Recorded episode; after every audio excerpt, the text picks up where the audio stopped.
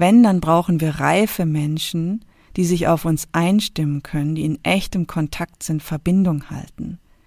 Meine Vision ist, dass Menschen diese Rollen von spiritueller Lehrer oder Therapeut ablegen und vom Platz ihres einfachen Menschseins wirken, egal wo sie im Leben unterwegs sind. Frei von Bühnen oder Sofas, die ihnen und anderen im Außen Orientierung und scheinbaren Halt geben. Hey, schön, dass du da bist hier im Podcast People for Now. Ich bin Maren Heidemann. Du hörst Folge 10 über die Schattenseite von Coaching, Therapie und Spiritualität. Heute beleuchte ich die verschiedenen Welten, in denen Menschen Unterstützung in ihrer Entwicklung suchen und finden. Welche Schatten dort aus meiner Sicht aktiv sind, mit welchen manipulativen Überlebensstrategien begleitende Menschen unterwegs sein können und welche Wege es gibt, sich davon zu befreien. Viel Freude beim Zuhören. Vor ein paar Jahren habe ich die wohl wichtigste Übung während all meiner Ausbildung gemacht. Ich werde sie nie vergessen, so eindrücklich war sie. Wir waren circa 70 Therapeutinnen, die aus ganz Europa zusammengekommen waren. Unser Ausbilder hat uns nach ein paar Tagen gebeten, die Motivation zu erforschen, aus der heraus wir Menschen begleiten. Die Frage, die er uns dann gegeben hat, war, auf welche subtile oder auch offensichtliche Weise förderst du die Abhängigkeit deiner Klienten von dir? Ich erinnere mich noch ganz genau an meine Kleingruppe, in der ich die Frage erforschen sollte. Niemand in meiner Gruppe wollte beginnen. Ich war in der Ausbildung die einzige, die in der Wirtschaft tätig war. Alle anderen waren klassische Therapeutinnen, hatten Praxisräume, in denen sie vor allem Einzeltherapie angeboten haben. Also begann ich, erzählte von Situationen aus meinem Alltag in Unternehmen, in denen ich meine Kunden von mir abhängig gemacht habe. Da ging es vor allem um meine Arbeit auf Vorstandsebene, der ich jahrelang nachgegangen war. Die Arbeit hat mein Ego ziemlich stark genährt. Ich konnte in den schillerndsten Farben berichten, wie stark ich mich eingestimmt habe oder besser angebiedert habe, die Bedürfnisse anderer übererfüllt habe, insbesondere derer im Vorstand, um mich so unglaublich gut in meiner Helferinnen bzw. Retterinnenrolle zu fühlen. Je größer die Krise im Unternehmen, desto mehr konnte ich retten, Nöte bedienen, desto mehr war ich in meinem Element.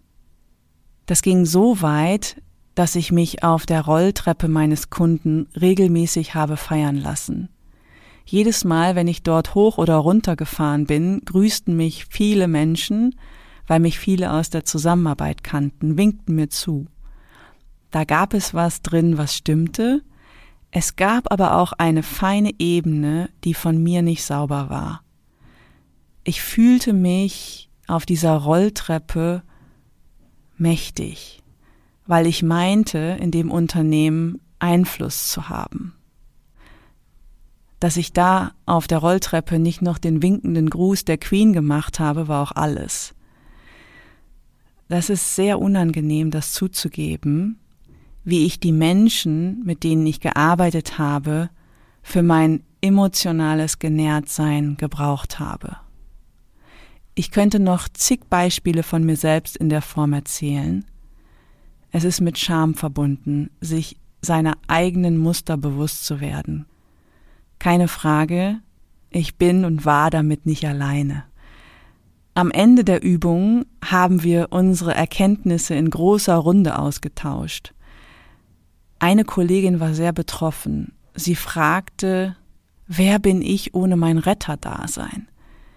Wenn diese meine Überlebensstruktur wegfällt, habe ich dann noch eine Motivation, Therapeutin zu bleiben? Was für eine ehrliche Frage. Diese Frage sollten sich meiner Meinung nach alle stellen, die helfend tätig sind. Die Therapieszene ist ja nur eine Welt von mehreren, wo Menschen Unterstützung finden. Was mich interessiert, ist den Blick zu weiten. Da gibt's auf der einen Seite die Menschen, die begleiten, helfen, coachen, therapieren, auf ihre Weise den Entwicklungsprozess führen. Auf der anderen Seite sind da Menschen, die Hilfe suchen, Sinnfragen haben, Leere spüren. Das sind die Suchenden.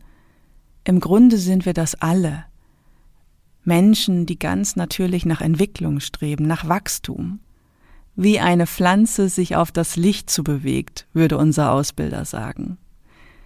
Ich kenne beide Seiten sehr gut. Es gibt verschiedene Welten, in denen Menschen suchen. Gerade deshalb ist die Verantwortung derer, die unterstützen, meiner Meinung nach so hoch. Lass uns mal gemeinsam hinschauen. Für mich sind es vier Welten, in denen ich unterwegs war und bin. Du hast vielleicht andere Erfahrungen. Es sind vier Welten, von denen ich glaube, wenn wir sie miteinander verbinden, hilft dies dem Wandel, in dem wir uns alle gesamtgesellschaftlich gerade befinden. Zum einen ist da die Wirtschaft, dann die Coaching-Welt, die Therapieszene und die spirituelle Szene. Für mich ist es alles gleichwertig, da gibt es kein besser oder schlechter. Ich zeichne sie als vier Pole auf. Wer einen Stift zur Hand hat, kann das jetzt mit mir gemeinsam tun. Im Grunde zeichne ich ein Kreuz auf ein Blatt Papier, eine horizontale Linie und eine vertikale. Auf der horizontalen Linie befindet sich bei mir rechts die Wirtschaft. Links der Coaching-Markt. Das ist das, was hier so in der Welt sichtbar ist und gesellschaftlich breiter akzeptiert ist. Auf der vertikalen Linie, die ich einzeichne, ist bei mir am unteren Ende die Tiefe zu finden, der Pol der Therapie, wo es nach innen geht, um Körper, um Emotionen. Am oberen Ende der Linie ist der Spirit, durch den Menschen Visionen bekommen, Sinn finden. Für mich sind das vier Welten Wirtschaft, Coaching, Therapie, Spiritualität, die zwar Schnittmengen haben, aber wie separierte Blasen voneinander funktionieren alles sind in sich fast geschlossene Systeme, die es aus meiner Sicht zu verbinden gilt. Deswegen positioniere ich mich auch genau in der Mitte. Meine feste Überzeugung ist es, dass wir nur zu einer anderen Gesellschaft kommen, wenn wir diese Welten miteinander verbinden. Das ist nicht so ganz leicht. Ich erinnere mich noch daran, als mir eine Führungskraft in einem Unternehmen sagte, als ich ganz harmlos mit dem Thema Emotionen anfing, also Frau Heidemann, das ist jetzt aber ganz schön esoterisch. Ich musste so lachen. Ich war weit davon entfernt, mit ihm esoterisch spirituell arbeiten zu wollen. Es liegt mir vollkommen fern. Es ging einfach nur um Ängste im Unternehmenskontext, was ihn direkt aus den Angeln gehoben hat. Ein wenig mehr Tiefe war direkt bedrohlich.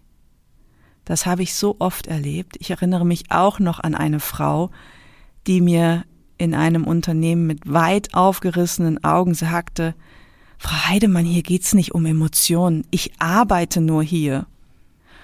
Okay,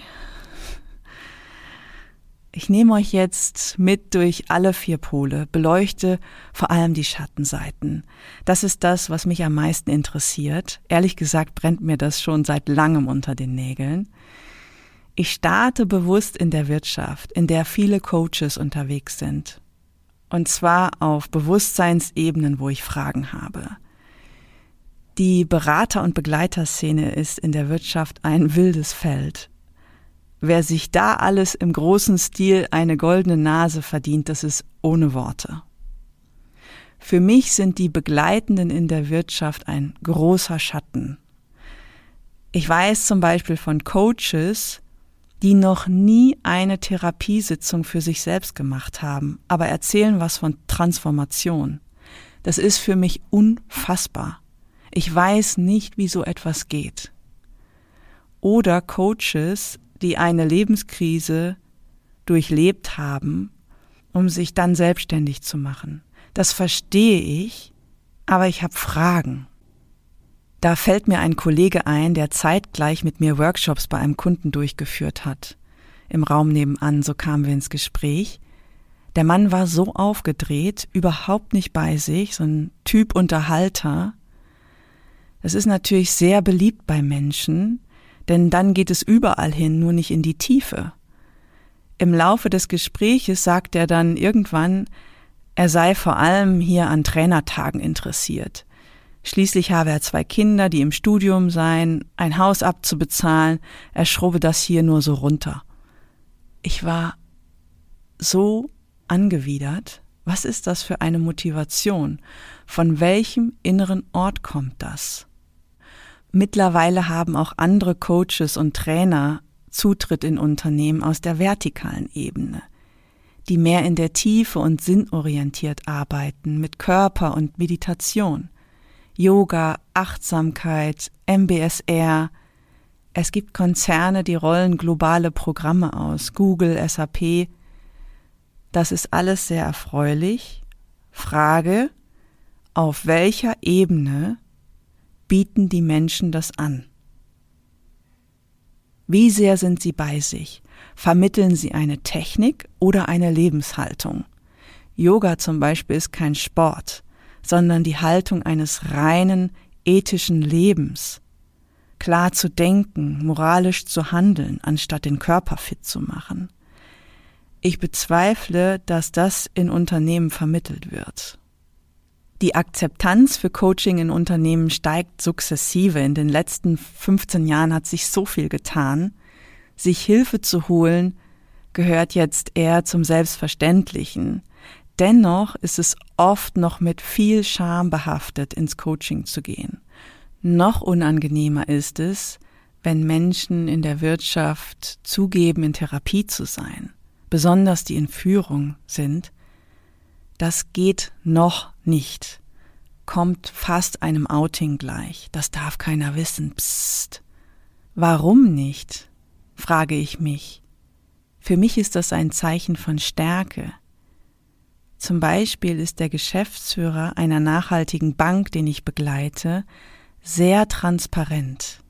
Sein Team ist darüber in Kenntnis, dass wir miteinander arbeiten und profitiert davon. Ein anderer Schatten in der Wirtschaft ist folgender. Menschen in Unternehmen kriegen die Begleitung häufig verordnet. Bei Einzelarbeit ist es nicht so sehr zu sehen, aber in Gruppen wählen die Menschen nicht selbst. Das ist ein echtes Problem. Die Entwicklung wird übergestülpt, was wieder natürlich ist. Wie viele Menschen hatte ich vor mir sitzen, die weder die Entwicklung selbst gewählt haben, noch mich als Begleiterin. Ich habe die Aufträge damals trotzdem angenommen und durchgezogen, denn ich wollte ja helfen, egal wem, ob sie es selbst gewählt hatten oder nicht. Da ging es an der Stelle um mein Überlebensmuster. Wer bin ich ohne mein Retterdasein? Heute lehne ich derartige Anfragen umgehend ab. Ich bin nur noch dort, wo ich merke, die Zeit ist reif. Es gibt eine gegenseitige Resonanz, ein beiderseitiges Auswählen in einem angemessenen Rahmen. Von Seiten derer, die Unterstützung wollen und von mir, die begleitet. Wandern wir auf dieser horizontalen Linie von der Wirtschaft zum Coachingmarkt, außerhalb von Unternehmen, wo es um Persönlichkeitsentwicklung geht. Coaches, die sich zunutze machen, dass viele andere auf der Suche nach dem Sinn sind. Es sind vor allem Männer, die auf der Bühne stehen, Hallen füllen, während überwiegend Frauen vor diesen Bühnen stehen, die in der Regel ihren Mangel, ihre mangelhafte Vaterbeziehung auf diese Männer projizieren. Die Coaching-Szene ist ein Riesengeschäft. Ich will nicht sagen, dass da keine Impulse oder Veränderungen stattfinden. Das, was ich hinterfrage, ist der innere Ort der Begleiter. Stehen sie wirklich für andere im Dienst? oder nutzen sie Menschen, benutzen sie für ihre eigenen Dienste. Zum Beispiel ist das Anwenden von NLP-Techniken dort weit verbreitet. Wie hilfesuchende Menschen systematisch in Kennenlernen oder Strategiegesprächen manipuliert werden, damit sie am Ende des Gesprächs das Paket für 10.000 Euro kaufen. Leute, das ist manipulativ, übergriffig, das ist Missbrauch.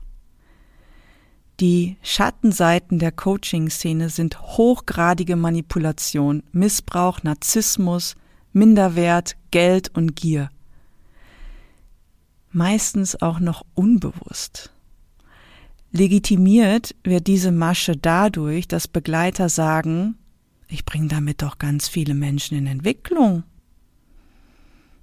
Das ist per se ja nicht verkehrt. Das Problem ist, diese Menschen die da in Scharen kommen, geben ihre Macht ab, zahlen Geld, um gesehen, erkannt und gerettet zu werden, projizieren alles Mögliche auf die Person vorne, was wiederum deren Narzissmus bedient. Bei Events oder Workshops werden sie energetisch hochgepusht mit lauter Musik, Animation, gibt einen Energiekick, von dem sie nach ein paar Tagen wieder runterfallen mit ein wenig Traumawissen weiß man, dass das eine Katastrophe für das Nervensystem vieler Menschen ist. Dasselbe geschieht online. Die Coaching-Szene ist an bestimmten Sätzen und Worten zu erkennen, wie zum Beispiel werde mit deinem Business sechsstellig Komm ins kostenlose Strategiegespräch.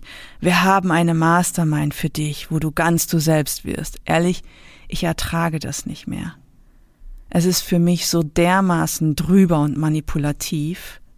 Keine Szene ist lauter als diese Coaching-Szene.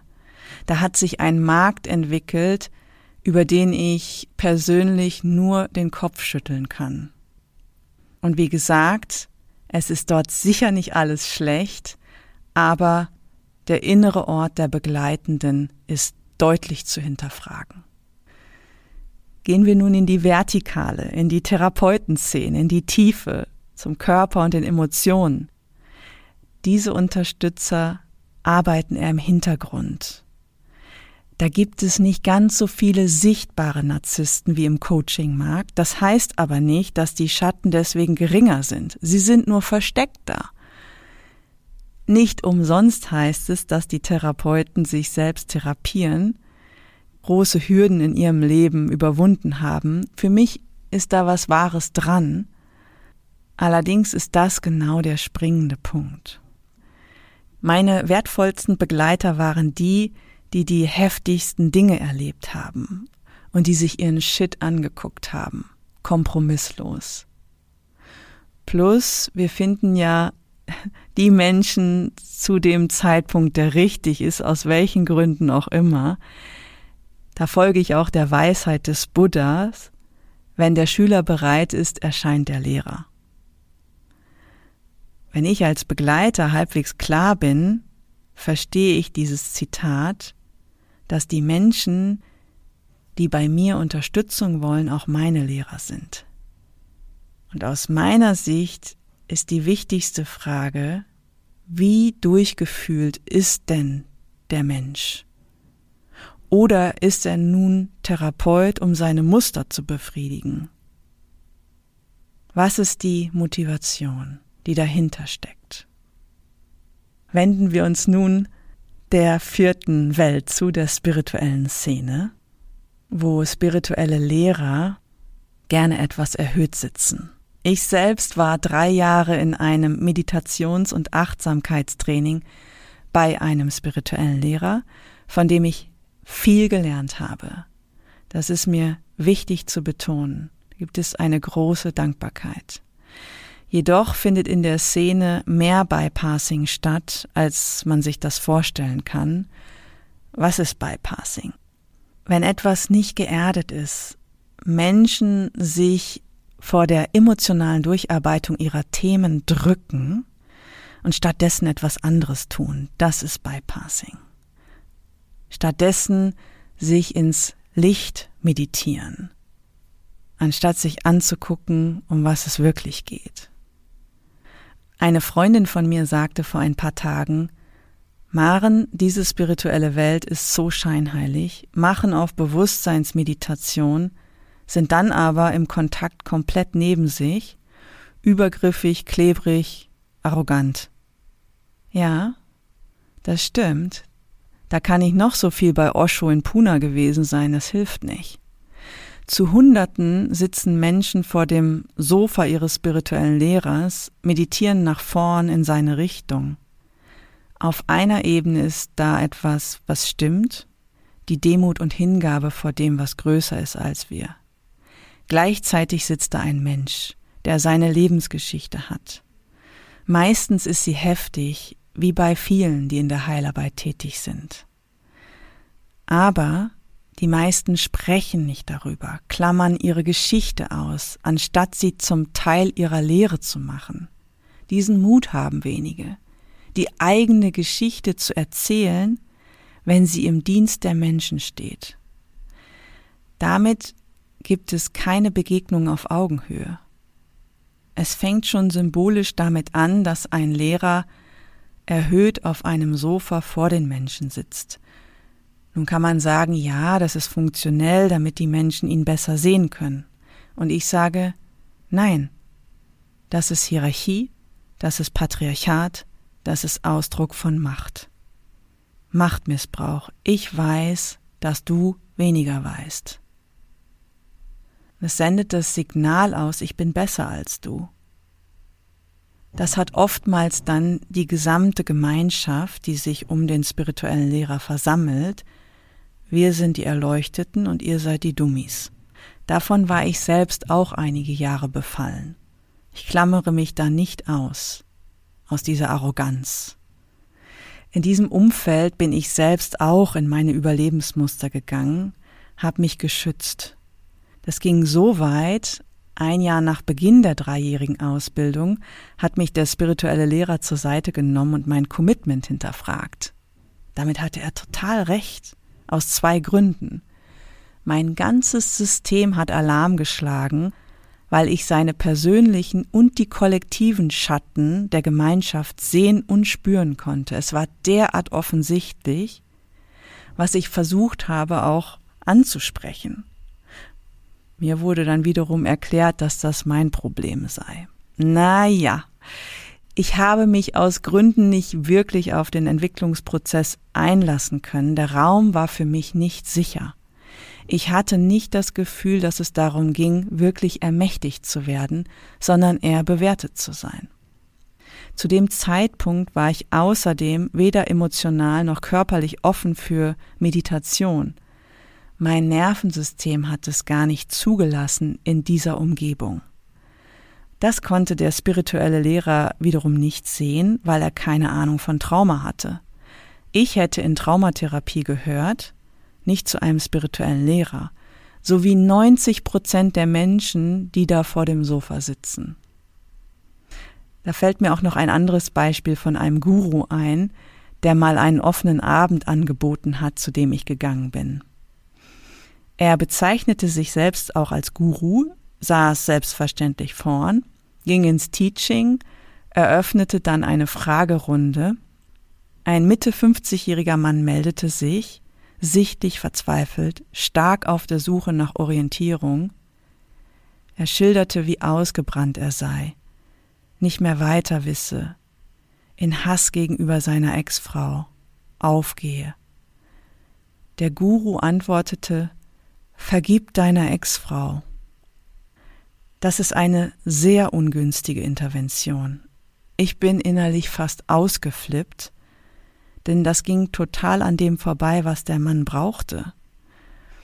Bevor der Punkt erreicht werden kann, wo jemand wirklich vergeben kann, heißt es, das Erlebte durchzufühlen. Wenn ich aber vergeben soll und es ist viel zu früh, gerät die Person in einen Konflikt, so war das auch bei dem Mann. Er brauchte Einstimmung und Verbindung, Kontakt, den er beim Guru nicht bekam. Er konnte bei seinem spirituellen Lehrer, bei dem er um Hilfe bat, nicht landen. Das ist der größte Schatten der spirituellen Welt, mangelnde Traumakenntnisse. Suchende Menschen treffen auf Lehrer, die irgendwo sind, nur nicht hier auf der Erde. Es fehlt ein stark geerdeter Container, in dem sich dysregulierte Nervensysteme beruhigen können, die wir alle haben. Der Raum muss sauber gehalten sein und es braucht Verbindung, echte Verbindung. In der Regel sind die Menschen in spirituellen Feldern hoch angebunden und damit weit weg von der Welt der Lebensrealität, nicht geerdet. Sie verfügen über enorme Fähigkeiten, Gaben, die ich sehr respektiere. Ihnen fehlt jedoch ein gesundes Verständnis für Kontakt. Häufig sind spirituelle Lehrer und diejenigen, die ihnen folgen, dissoziierte Persönlichkeiten. Durch frühe Beziehungstraumata haben sie sich auf der Welt wenig willkommen geheißen gefühlt. Sie haben andere Menschen eher als Bedrohung erlebt, gehen dann raus aus dem Kontakt und fühlen sich eher mit dem Spirituellen verbunden, sind nie voll und ganz verkörpert, haben aber Zugang zu Informationen, zu energetischen Informationen, die für die weniger traumatisierten nicht im gleichen Maße empfänglich sind. Wenn ich als spiritueller Lehrer das nicht sehen kann, gerät das ganze Feld in Schieflage. Dann laufen meine ganzen unbearbeiteten Themen durch die Gemeinschaft. Oft sind das Themen rund um Sexualität und Geld. Meine persönliche Entwicklung hat erst richtig begonnen, nachdem ich mich aus diesem Feld verabschiedet hatte. Ich hätte noch Jahre weiter ins Licht meditieren können. Das geht aber an dem vorbei, um was es wirklich geht. Dennoch halte ich einen gesunden Bezug zum eigenen Spirit und Sinn für essentiell. Es sind nur die von Menschen gemachten Systeme, die im Wege stehen jedes System der Selbsterforschung, das Traumen und Bindungsthemen samt des Nervensystems nicht berücksichtigt, birgt für Suchende oder Praktizierende die Gefahr von Retraumatisierung.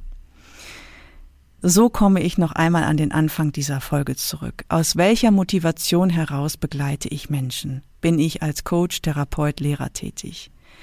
Ich gehe etwas tiefer in die Dynamik rein es finden sich hier überdurchschnittlich zwanghaft fürsorgliche Menschen wieder, die sich um alle anderen kümmern, nur nicht um sich selbst, die die Tendenz haben, dann die Klienten oder Kunden in das eigene Lebensdrama einzubauen. Das passiert sehr subtil, obwohl sie die Vorstellung haben, hey, ich bin für andere da, für meine Klienten, Schüler, Patienten ist es genau umgekehrt.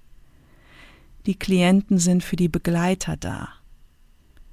Ersichtlich wird das, wenn nur bedürftige oder verletzte Menschen um einen herum sind und man sich selbst gut fühlt, stolz darauf ist zu helfen, aber selbst keine Bedürfnisse hat. Woher kommt das, diese Dynamik? Sie entsteht sehr früh, wenn eine Bezugsperson, in der Regel die Mutter, etwas braucht. Ich schaue als Kind, was sie braucht, damit ich Bindung und genährt werden erfahre. Sprich, ich kümmere mich um meine Mutter und reguliere sie. An der Stelle kommt es zu einem energetischen Shift, zu einem Rollentausch. Das Kind kümmert sich um die erwachsene Person. Daraus entsteht dann um meine Bedürfnisse erfüllt zu bekommen, muss ich mich um andere kümmern. Und wenn ich groß bin, werde ich Coach oder Therapeut. Das sind die Menschen, die für alle sorgen. Das hast du schon in der Familie so gemacht und machst du es weiter. Ziehst sie alle mit in dein Drama rein. Dabei sind Coaches, Therapeuten und Begleiter dafür da, Menschen frei zu machen von ihrem Drama, sie zu ermächtigen, anstatt sie zu missbrauchen. Wir sind im Dienste der Klienten. Was ist nun die Lösung? Ich sage Ethik und Bewusstsein. In der Wirtschaft, anstatt Mitarbeitenden zu verordnen, in Entwicklung zu gehen, erstmal bei denen anfangen, die in Führung sind. In welchem Bewusstsein sind die? Vor ein paar Jahren war ich eingeladen bei Teegut, das ist ein Lebensmittelhandel mit Filialen in bestimmten Bundesländern. Der Gründer Wolfgang Gutberlet gab mir eine Führung in der Zentrale in Fulda. Er berichtete davon, wie sich der Führungskreis jeden Morgen ausrichtet und besinnt, wofür sie im Dienste stehen. Das ist eine andere Ebene als wir machen hier jetzt mal MBSR und Achtsamkeitskurse. Und darum geht's mir.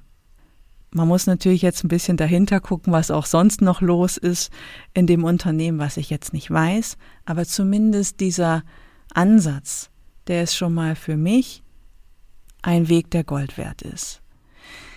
Um dann Menschen selbst wählen zu lassen, wer sie begleitet und worin sie sich weiterentwickeln wollen, dass die Impulse von innen kommen. Weder etwas überzustülpen noch zu manipulieren. Entweder das geht über Anziehungskraft, die Resonanz ist da oder nicht. Coaches und Therapeuten brauchen für mich auch keine Zertifikate. Für mich ist das eine große Farce. Ein Zertifikat sagt gar nichts aus. Es geht darum, ganz andere Fragen zu stellen. Aus welcher Motivation begleiten Sie Menschen? Was ist der innere Ort? Kennen Sie Ihre Überlebensmuster? Sind Sie in Supervision? Wie traumainformiert sind Sie? Zum Thema Spiritualität ich bin der Meinung, wir brauchen keine spirituellen Lehrer mehr. Wenn, dann brauchen wir reife Menschen, die sich auf uns einstimmen können, die in echtem Kontakt sind, Verbindung halten. Meine Vision ist, dass Menschen diese Rollen von spiritueller Lehrer oder Therapeut ablegen und vom Platz ihres einfachen Menschseins wirken, egal wo sie im Leben unterwegs sind. Frei von Bühnen oder Sofas, die ihnen und anderen im Außen Orientierung und scheinbaren Halt geben. Vielmehr orientiert am Innen, an der Ermächtigung der eigenen inneren Kräfte. Dafür brauche ich keinen Guru, in welcher Form auch immer. Wir brauchen Menschen, die uns Impulse geben, die richtigen Fragen zu stellen. An dieser Stelle versuche ich mitzuwirken. In diesem Sinne beende ich die heutige Podcast-Folge.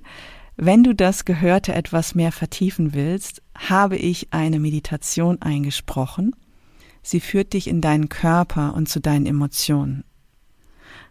Ich bin nämlich traumainformiert. Du findest die Meditation auf unserer Website peoplefornow.com. So schließe ich mit ein paar Fragen. Aus welcher Motivation heraus hilfst du anderen? Wie fühlt sich das an? Bist du stolz darauf zu helfen? Wer ist in deinem Umfeld? Sind da mehr bedürftige Menschen oder Menschen auf Augenhöhe? Von wem lässt du dich unterstützen? Gibst du deine Macht dort ab oder wirst du ermächtigt? Wann hast du das letzte Mal deine Macht an andere abgegeben? Das war's schon wieder für heute. Schön, dass du eingeschaltet hast und mit mir Zeit verbracht hast. Wenn du Impulse und Inspirationen bekommen hast und es dich interessiert, wie es hier weitergeht, nächste Woche Mittwoch erscheint eine neue Folge. Mehr Informationen über People for Now und Women for Now findest du auf unserer Website unter peoplefornow.com. Lass uns in Verbindung bleiben und die Welt gemeinsam wandeln. Es fängt bei dir an.